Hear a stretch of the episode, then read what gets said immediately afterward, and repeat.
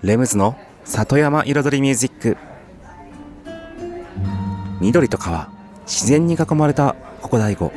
人口約1万5000人のこの小さな町で暮らす。そんな里山生活に音楽とちょっとしたエッセンスで彩りを添えるミュージックエンドライフスタイルプログラム。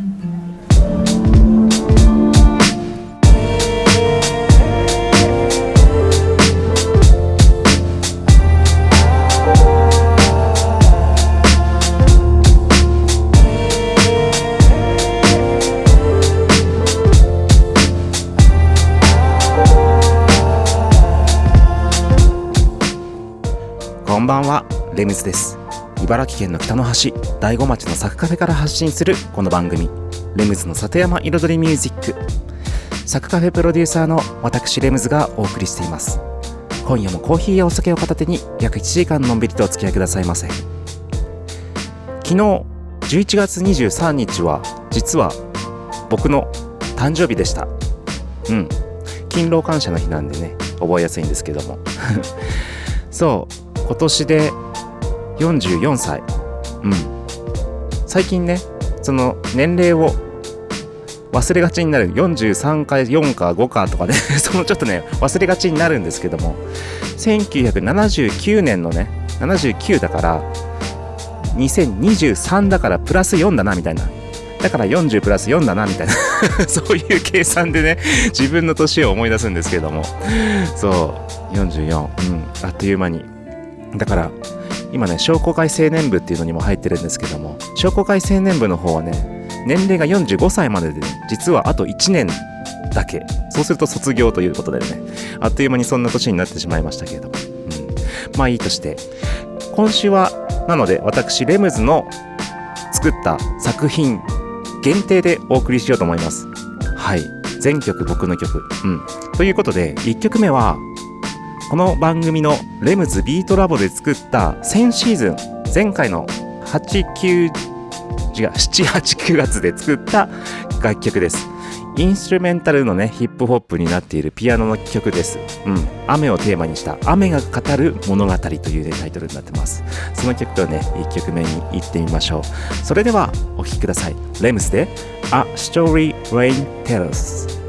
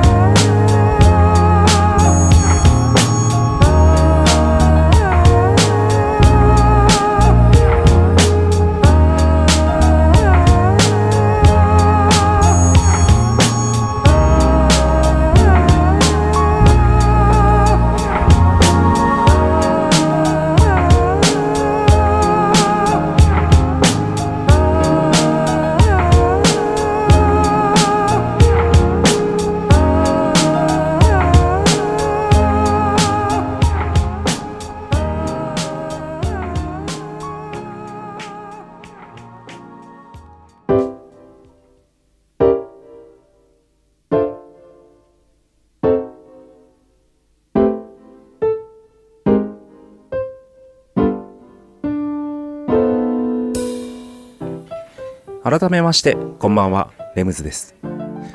先々週かな？うん外国人のねインバウンド向けの話をしました。でまあそのある先生ねうん先生のね話を聞いてとても共感を共感を受けたということで。でその話の中で日本人よりも欧米人とか西洋人の方が、うんと、文化が進んでいるというか、まあ、教養がある人が人口の割合が多いというね話をしました。でその中でね実はなんか例としてその先生が挙げてた話で例えばゲストハウスやってるんだったらゲストルームもそういうね西洋から来た人の方が綺麗に使いませんかっていう話をされたんですよ。確かにと思って。まあこう言っちゃなんですけどもそのアジアのお客様とかは割と散らかしていく方が多いというか あとまあ日本人もそうなんですけどもうん。特に若い方のね若い日本人のお客様の方がどちらかというと散らかしていく。逆に西洋人、うん、欧米人ねそれこそなんかバリバリ仕事ができるなんか最近の、うん、なんかもうテレワークで世界回ってますみたいな人とかは逆に汚さない。この間何週間も滞在したのにまるで使った形跡がないかのように 本当に部屋がピカピカというか散らかってないんですよ。もう開けたそのセッティングした時の状態のようになってるんですよ。もちろんタオルの洗濯とかはありますけれども確かにそうだなって思って。うんやはり文化が進んでいるというか文文化っていうのか何ていうのか分かんないですけども、うんまあ、教養があるというかうん。で確かに僕も考えてみると自分自身でも若い頃ってうんあんまりそこまで考えてなかった。うん。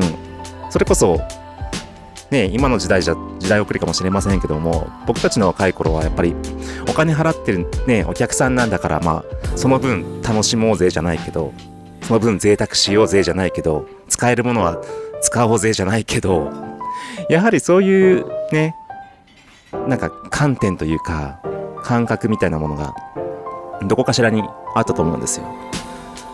うん、でもそのやっぱり向こうからいらした方は綺麗にして必要がないものは使わないしうん。してくだくれる。うん。まあそこは真似するべきだなとか思うんですけど、まあ、僕も実際その大人になって思うのはまあ今となってはこういう仕事をしているからなおさらですけれどもまあある程度30代ぐらいですかねになってから、うん、考え方っていうのは変わってきてまあそれこそね大震災があったりコロナがあったり台風があったりそれこそ戦争があったりそういうね世の中の大変なことがあるたびにそのやっぱ人と人が協力しなきゃいけないみたいな、うん、無駄なことはやめた方がいいとか、うん、そういう意味のあることをしなきゃいけないんじゃないけど、うん、そういう風に考えが変わってきたのはありますね。ちょっと一曲挟みましょう。次はね僕の世界平和を願った楽曲。Instrumentality by Lemus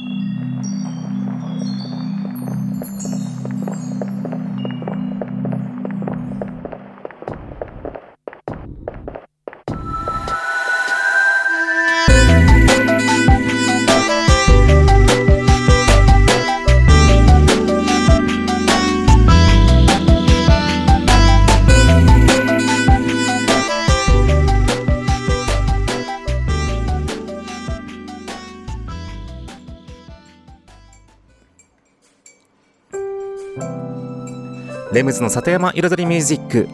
今日は欧米からね来た教養のある人の方がゲストさんの方がゲストルームをきれいに使うっていうね、うん、話からのはい話をしています。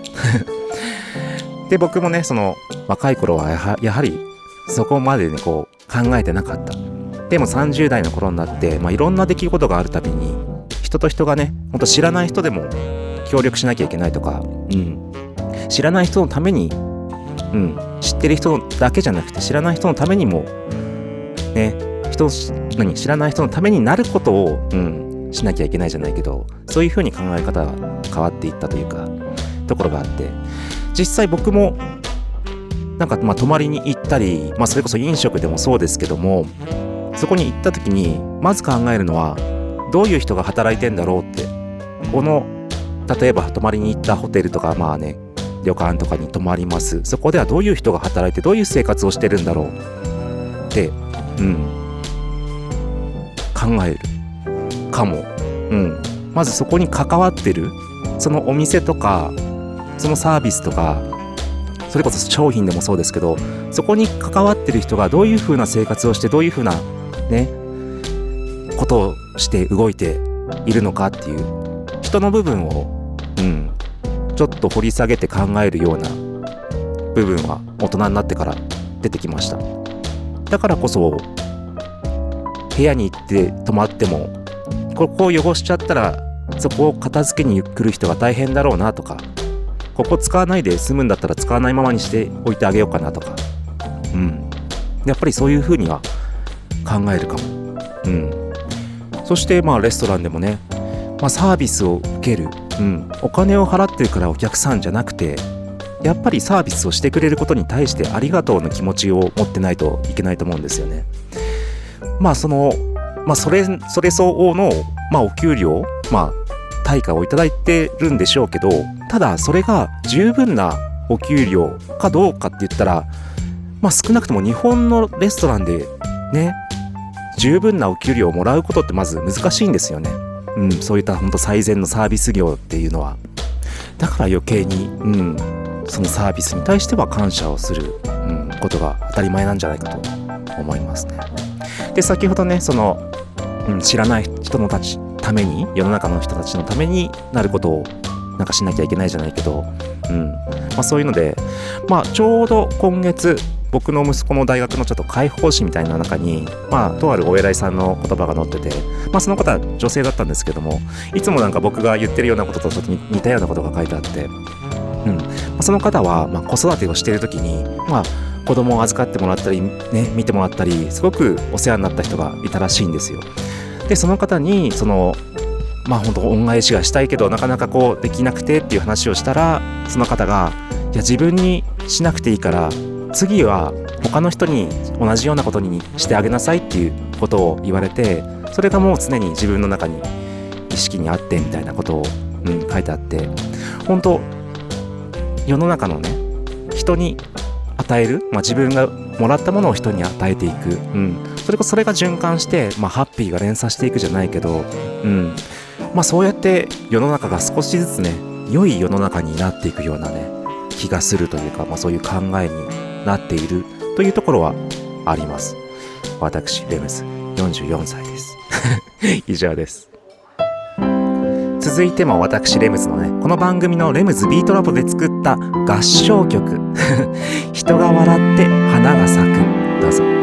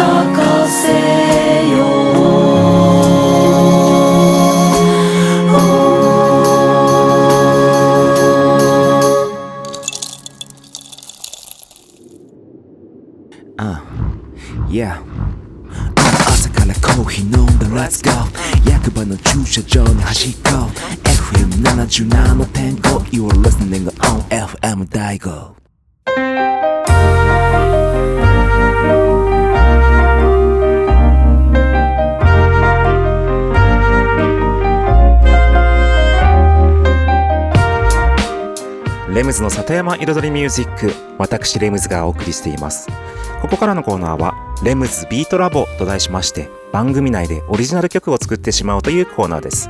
毎回私レムズの制作現場の音声を録音し毎回放送します。そして3ヶ月で1曲を完成させます。どんな曲がどんな風に作られていくのかというね制作現場の流れをね垣間見れるコーナーとなっております。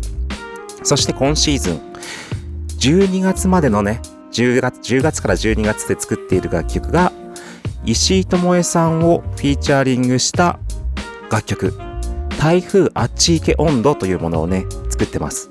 そう石井智恵さんは FM 第5のパーソナリティの石井智恵さんでございます。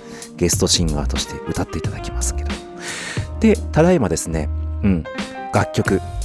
そう作りの今日は確かメロディーかな？メロディー作りの部分に入ります。はい。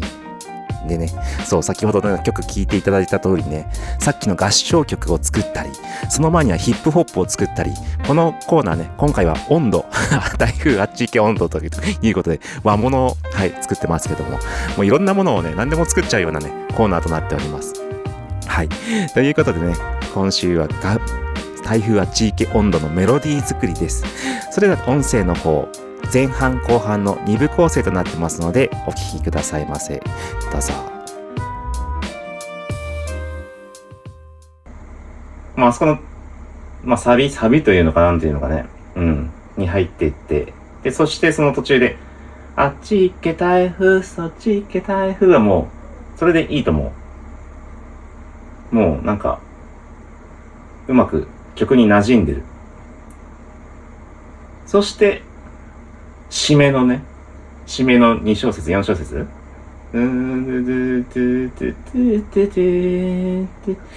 まあなんかあれ、あれしか浮かばないの。ホテル三日月。なんか CM。何す何かホテル三日月ってや CM ありましたよね。昭和の頃に。昭和の頃って、テレビいっぱい見てた頃に多分、ね、ホテルの CM のあの、な、なんだっけ？旅、な、そう、あなんか、言葉、歌詞が出てこなくて、すげえ、じれったい。うーん、うん、うん、うん、うん、うん、うん、うん、テレビが好き。まあいいや。まあいいや。その部分の締めの、締めのフレーズね。そこが多分曲の結構重要ポイントの一つだよね。この、こういう。もう、多分歌手だったらもうカメラ目線でこう、うん、もう決めて、こうね、ビブラートとも、ビブラートとともにね、この、カメラ目線で決めるみたいな。男の演歌歌手だったらね、もう、何、和服着て、まあ、浜崎と変わんねえか。やってること変わんないけど。うん、ですね。そう、だからか、メロディーいきます。さっきのホテル三日月の CM が気になりすぎて、思わず検索しちゃいましたよ、これ。こんなイントロだったっけ？のんびり旅行けば三日月ホテル三日月 最後切れちゃった。これだ、これだ。ゆったりのぷりのんびり旅すれば三日月うん。これしか浮かばない。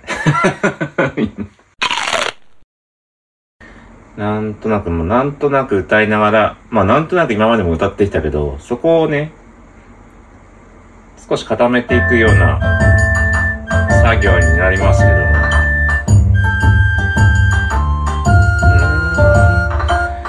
今打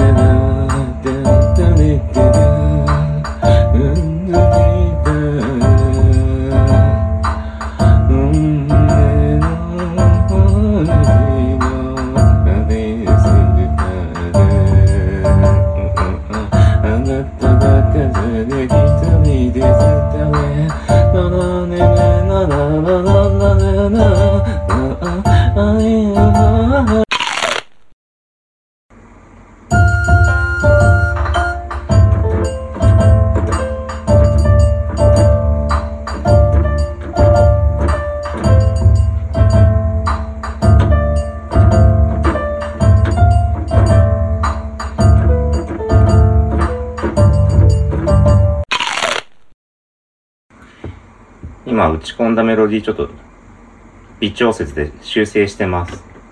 うん。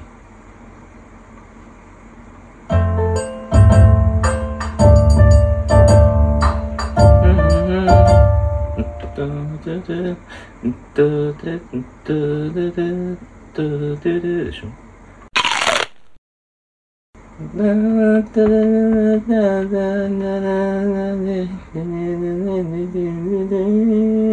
まあそんな感じでいいか。もう今ね、今日は、今日は、ね、ついに日本酒ちびちびに入っちゃいましたから。そう、いつも、芋焼酎のお湯割りをね、最近やって日本、日本和、和のね、感じをね、ドリンクにも取り込んでましたけども、今日ついに、日本酒ちびちびに入っちゃいました。ちびちびって言っても、熱燗ですね。燗ですね。酒は燗ですね。ということで、大悟の地酒を、ね、地酒ですから、大悟もね、お酒の街ですから、お酒の街って言っていいのかわかんないけど、地酒がね、いくつもあるような、いくつもはない、そんなにはないけど、まあ、いくつも、いくつかはある。うん。そう。そういう街ですか、お米がだって、お米がだって日本一取ったりするんですから、大悟はね。それはお米が、お酒が美味しいわけがないじゃない。ね。やっぱり、最近外国人の方も結構、やっぱり日本酒、すごい好んで飲まれますよね。美味しいっつって。うん。全然話それちゃったけど。そう。これまあ、お酒の様子はまた、ぜひ、ラジオをお聞きの皆さんは YouTube でご覧ください。ロックグラスで、ロックグラスで渋めの、でかいでしょ。これでちょうど1号丸々入るんですよ。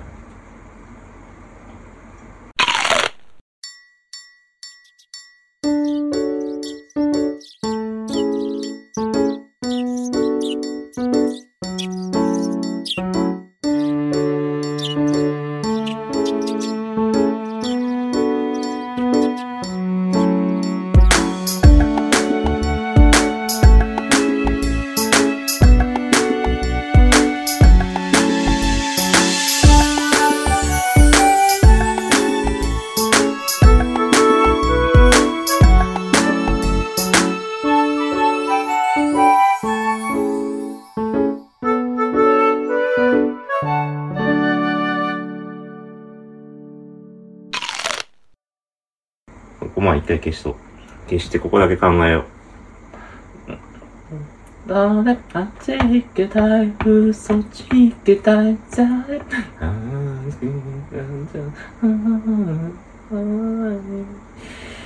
まあ、結構ね、使う音が限られてるんですよね。だから考えやすいといえば考えやすいんだけど、ありきたりになるって言えばありきたりになるんだよな。だから、み三日月しか、また三日、月しか思いつかないじゃないけど、そういう風になっちゃうんですよね。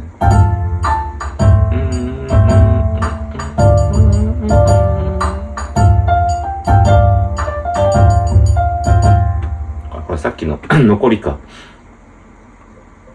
うんふんふんふんんなんか今の、こ最後良かったな、なんか。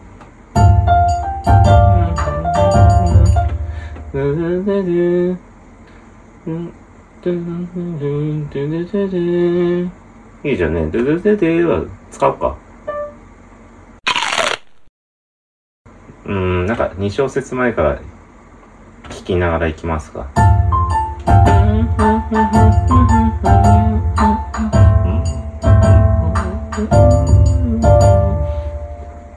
やっぱ最後だからちょっと上に上げましょうかね。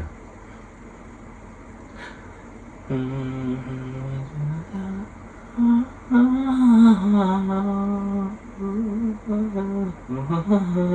あ、別に、うーんうんって言って決めたら別に悪くないよね、さっきの。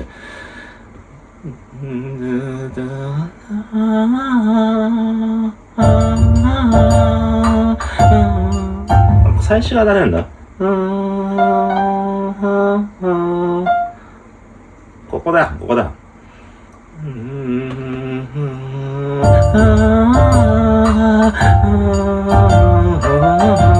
で、しかも頭じゃねえな。その裏っつうか、三、三拍目の、三連拍の三つ目のところから、うん。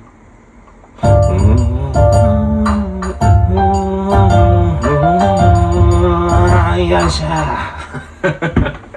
拳入ってきたね。拳がやっと入ってきたかもしれないな、これ。そしたら、一応、ね、メロディーの元となる形は、なんか、できたのかなっていう。あとまあ、一応ね、その、あの何、高低差？まあ、ともえさんが出せる声の、まあ、ちょうど本当に中心ぐらいに集まってると思うんですけど。なん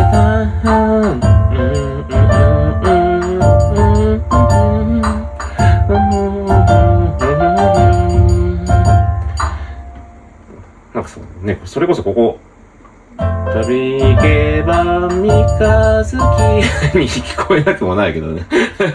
まあこうなっちゃうんだよ。こうなっちゃうんだよ、こういうの。ね。で、まあ、そのさっき話と違ったけど、とともえさんの大体、聖域に、の、主にこの辺の上、一番上はこの辺り。ともえさんはもう、ギリ、ギリ出して、この辺のお友だったんで。だからまあ、一番出しやすいゾーンかなとは思うんだけど、それはまあ一回、また、合わせてみてっていうか、一回この状態で、ともえさん呼びますかね。呼んで、うん、来てもらって、曲聴いてもらって、で、声のキー、キー合わせして、ほんと、まあ、本当に1個2個3個変わるだけで全然皆さんカラオケでもわかると思いますけど、ちょっと出にくいなっていうのも本当1個2個下げると出ちゃったりするから、うん、出しやすかったりとかね。その辺のキー合わせをして、うん。で、このベースのね、状態で、まあ、歌詞なり、メロディーのアレンジなりも考えてもらって、うん。いよいよ、ともえさんの二度目の登場でしょうかね。はい。はい、ということで、今週の音声をお聞きいただきました。メロディーのね、基礎が、基本が、まあ、完成して、いよいよ来週、石井智恵さん再登場となります。だから、YouTube の方もね、お楽しみに。そうそう、やっぱり YouTube もね、石井智恵さんが出た回が一番数字が少しね、伸びてます。はい、ということで。そうそう。ということで、このコーナーね、番組の中で音声のみの放送ですが、その収録時に撮影したムービーをですね、YouTube チャンネル、レムズビートラボの方に上げております。そして最新バージョンね、今夜放送したものも、この番組終了後、夜の8時に公開されるようになってますので、ぜひご覧ください。ね、僕のロックグラスで飲む日本酒の 様子もね、ほんと、はい、見られますので。で、来週は石井智恵さん再登場ということで、お楽しみにしていってください。それではまた一曲挟んで、レシピのコーナーに行きます。そして僕の曲で、次も僕の曲でいきたいと思います。レムズのね、今年ある発売したアルバム、Beat Like a Flower からタイトル曲、レムズで Beat Like a Flower。どうぞ。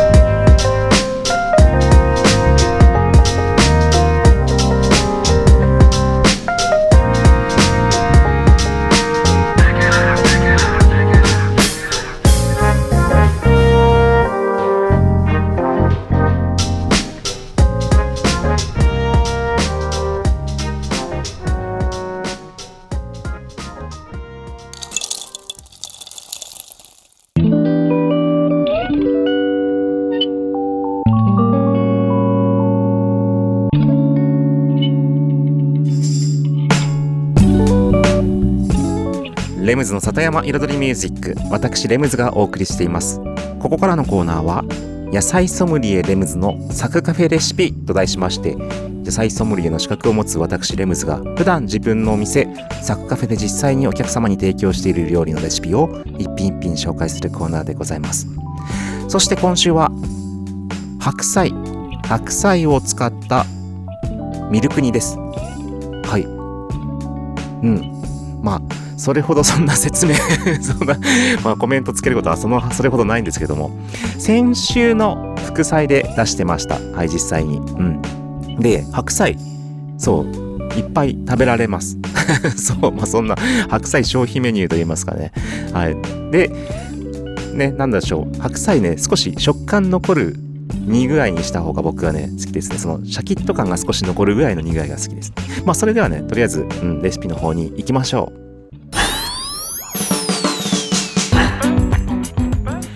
それではまずは用意するもの白菜オリーブオイル玉ねぎソーセージまたはベーコン小麦粉牛乳顆粒コンソメブラックペッパー塩コショウあとお好みで彩り物の青物のお野菜もあるといいかもしれません。ほうれん草とかブロッコリーとか。うん。でまずはですねお鍋にオリーブオイルを適量敷いて玉ねぎをねスライスして適量炒めていきます。そこにソーセージまたはベーコンをね適量 切って刻んで入れていきます。そしてそこに、まあ、白菜をね入れるんですけどもまあどさっとどさっと入れちゃっていいです。鍋に、まあ、食べたい量ですけども、うん、で塩コショウを振ります。全体に。まあこの塩コショウはねいつでも足せるので大体ざっくりで大丈夫です、うん、そして小麦粉を大さじ2杯ね大さじ2杯ってこのどの分量に対してだかみたいな話ですけども牛乳をね後で入れるんですけど牛乳300に対して小麦粉大さじ2杯です。をね全体にもう白菜全体にまぶすようなイメージで、うん、入れてください。そこに顆粒コンソメ小さじ1です。はい。そして全体混ざったら牛乳でそれをねまあ溶いていくじゃないけど、うん、300牛乳300です。入れていきます。そうするとあとね蓋してうん白菜がしんなりね体積が一気にちょっと減ってきますのでうん蓋をします。そしてあ青物のねお野菜ほうれん草とか小松菜とかブロッコリーとか今ね彩り物あるものを入れてもいいです。でブラックペッパーも仕上げにパラパラっと振ります。であとはねちょっと味付け味付けの塩コショウ加減だけちょっと見てください。コンソメがねそんなに多く入らないので、うん、塩コショウとソーセージとベーコンの香りが結構味のポイントになってくるかと思います。そう味塩気が薄くてもそのお肉のねあのスモークの香りとかがうん。なんか香るとうん。なんか自然と味がまとまってくるのでその辺は調節してください。うん。以上ですね。そうだから結構簡単です。そう。で白菜たくさん食べられるしでアレンジとしてはねこれも多分アレンジしやすいと思います。シンプルだからね。コンソメとミルクだから。うん。何でも多分足しても野菜足してもいいしハーブでもいいかと思いますね。スパイス系入れてもいいかもしれませんね。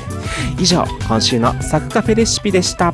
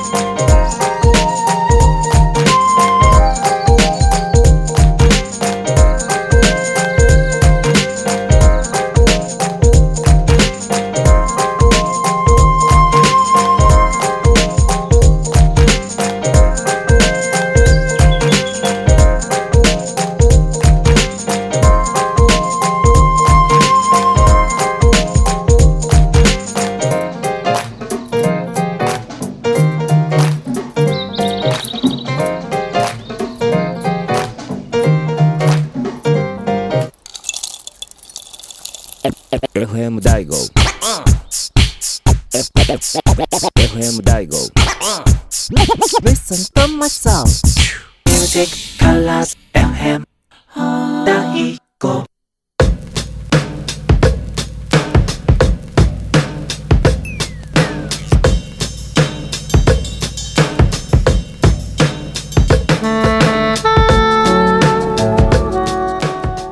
レムズの里山彩りミュージック。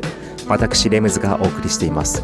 ここからのコーナーはレムズの世界と音と題しまして毎回私レムズの作品の中から1曲または私レムズが影響を受けた曲や大好きな曲の中から1曲をピックアップしコメントとともに紹介するコーナーです。そして今回はまあ今日はねその僕レムズのバースデースペシャルということで、まあ、スペシャルというほどでもないんですけども番組内で流している楽曲は全て僕の楽曲ということでお送りしています。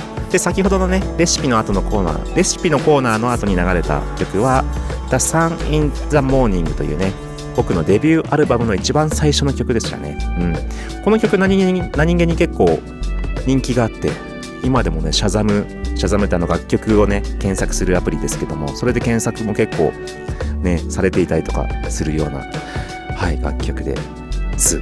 でこの後紹介するのも僕の楽曲。第5ラップパート2です。そうこの番組のコーナーレムズビートラボで作った楽曲の一つなんですけどもまあ第5ラ第5ラップっていうね第5をテーマにしたラップっていうのがね今3まであるんですよね。でその中で意外とこの2はねあまりね流してないんですよ。ちょっとねこう僕の歌がちょっとねいまいちねこうあまり自分的に仕上がりがね気に入ってなくて あまり好きじゃないんですけども。ただうんいい曲ではいい曲はいい曲です、うん、ラップの部分とかはまあ結構うまくねまとまってたりとかもするのではい、だから久々に第5ラップパート2をかけます。そうこのパート2はまさにねクリスマスシーズンに合わせた音作りとそしてあのまあクリスマスシーズンに作ったこともあって第5の冬のイベントをね紹介していくような流れになってます。うん。キャンドルナイト100段階段でキャンドルナイトから第5お酒のいろはまさにそうだ。第5お酒のいろは25日開催です。そう。25だよね。土曜日うん開催ですということで、はい。その2番はね、100段階段でひな祭りと、うん、あとなんだっけ、第5ライトも、あ、そうだ、第5ライトもあるな。はい。ということで、まさに今の時期時期にちょうどいいかと思います。第5ラップ2、どうぞ。Yo, L-E-M-S on the mic Beats by Lambs All the time, all the people living here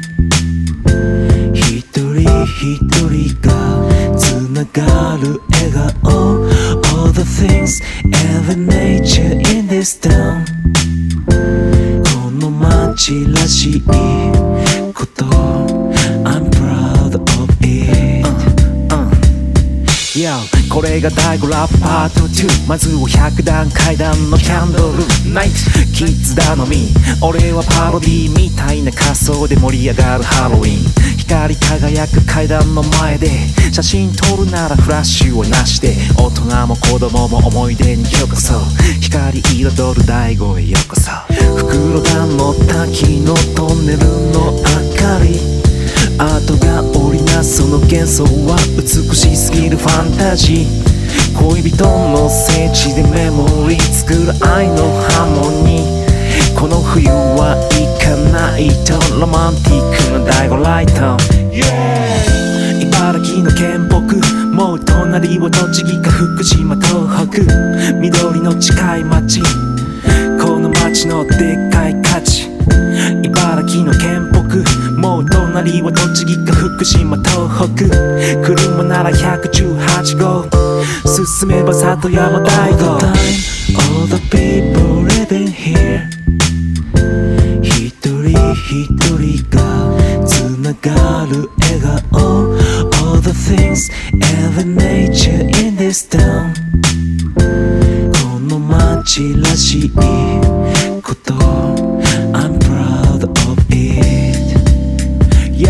冬は日本酒と奥久慈しゃも飲み歩きスタート6時だよ大悟お酒のいろはでスタンプラリー全店制覇までどんくらいこだわりの料理そして味重視道へ急に飛び出し注意徐々に増えてく酔っ払い夜はまだまだ終わらない100段階段でひな祭り。第五で一番のお客さんが好きあでやかなお人形さんたちは嬉しそうに笑い。街には花嫁の行列が歩くレトロな商店街。茨城の県北もう隣は栃木か福島東北。緑の近い町この街のでっかい価値。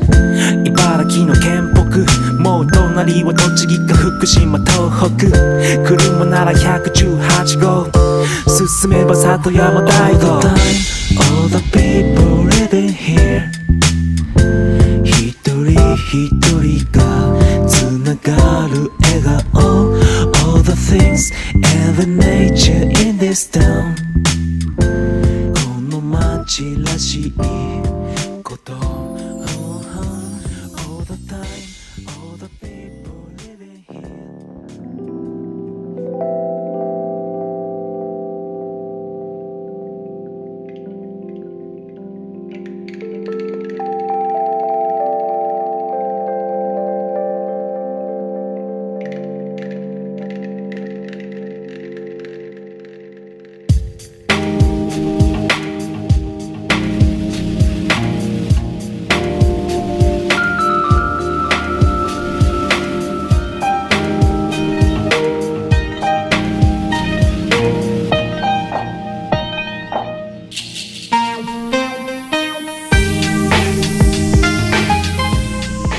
の里山彩りミュージック。ここまで約1時間私レムズがお送りしてきました。はい。今日は全曲僕レムズの楽曲でお送りしました。ね。いろんな曲作りましたよね。そう。でね僕のデビューアルバムの曲も流したしさらにね僕のその最新アルバム今年2023年の何月でしたっけ？うん。はい、発売した、発売日も忘れちゃったっていうね、はい、した。今年発売した、そう、最新アルバムも曲も流しましたし、で、レムズビートラボでね、作った、あの、ね、合唱曲も流せば、ラップの曲も流すというね、もう様々、幅広、幅広さ、僕の幅広さをね、お聞きいただきましたけども。はい、ということで44歳。うん。でも、なんか、44になるとちょっと若干なんか50歳がね見えてきて嫌だな。本当に。なんか50歳が急に近づいた気になる。うんなんか44の次45がもう見えるじゃん。45見えたらもうえ後半じゃんみたいな。そう。だからね近いな45 45じゃなくて50歳ね。あっという間だろうな。50歳まで。はい。うん。まあとにかくねまた44歳も今年1年というかうん。頑張っていきますのでよろしくお願いします。ありがとうございました。レムズでした。